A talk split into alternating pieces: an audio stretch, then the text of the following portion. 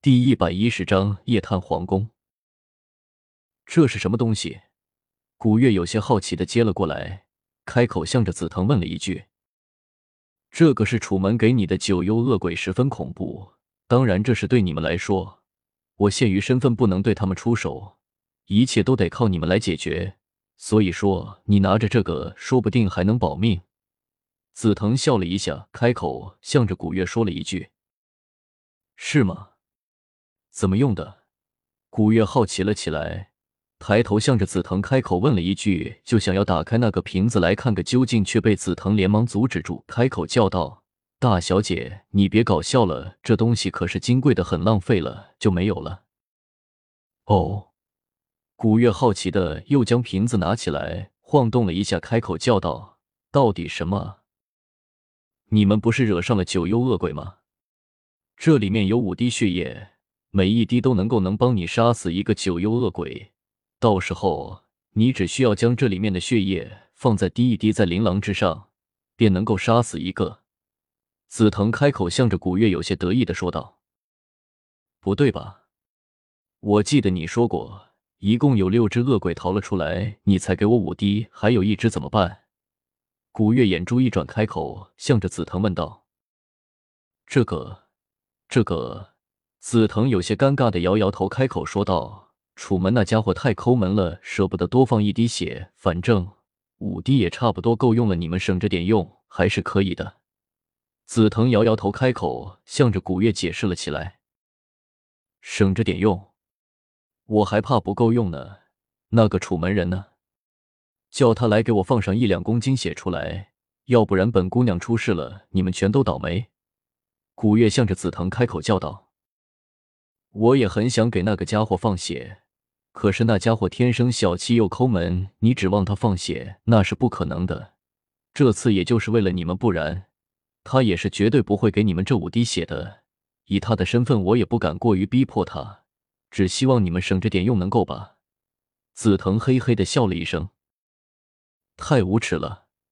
古月摇摇头，开口道：“还有事没？没事，你可以走了。”没事了，你当我喜欢和你待在一起啊？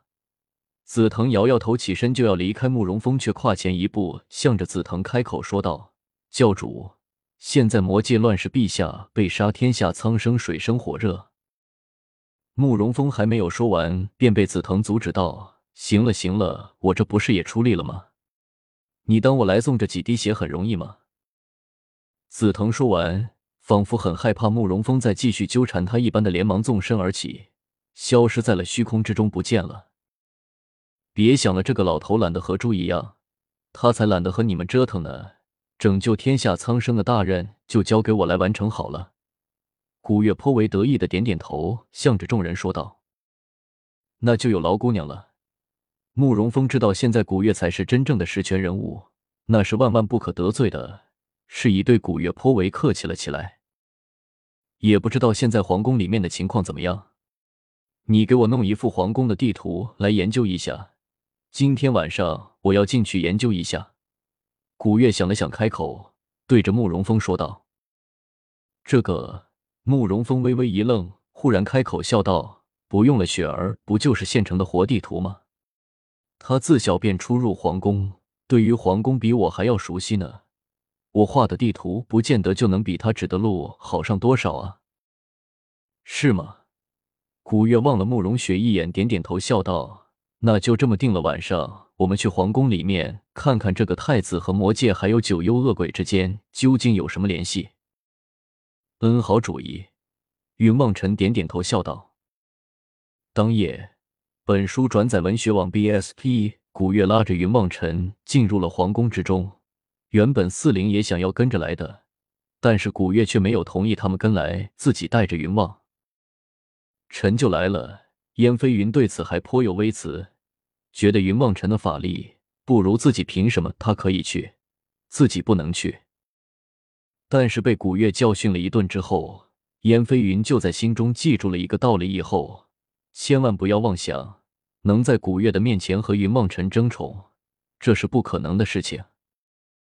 在慕容雪的指点下，古月和云望尘来到了太子所居住的东宫。两个人转悠了大半个晚上，竟然一个人也没有遇上古月，不由得郁闷道：“不会是那个太子害怕我打击报复，已经撤退了吧？”“不至于吧？”云望尘叩叩头，望着古月，一脸迷茫的说了一句：“我说，你们找的太子现在应该已经以皇帝自居了吧？还住在东宫做什么？应该早就搬去皇帝住的地方了吧？”巧合的声音传了出来，向着云梦尘和古月低声的说道：“是啊，我怎么就没想到是这么一回事啊？”慕容雪也连忙表了一下自己的意见，只不过身影微微有点小。都是你带的路，现在装什么好人？快点指路，带我们去投靠一下老皇帝住的地方。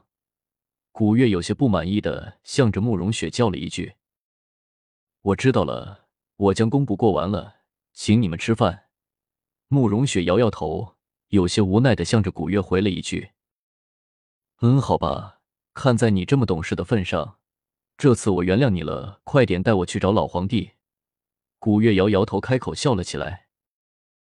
两人在慕容雪的指点之下，很快的来到了皇帝居住的游龙殿。还在外面，便已经可以听到里面喧嚣吵闹的声音。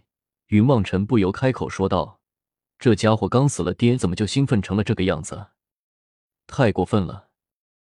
他现在才是多年心愿终达成，成了手掌天下的实权人物，自然是要好好的庆祝一番了。”古月冷笑了一声说道：“这倒是，不过……”我还是觉得不对劲，这声音之中好像还夹杂着哭声啊！你们有没有听到？云望尘摇摇头，向着古月开口说道：“是吗？”古月有些好奇的侧耳倾听，开口道：“果然，仿佛是女子的哭声。这到底出了什么事情？”偷偷过去看看。云望尘向着古月打了一个眼色，向着里面走了过去。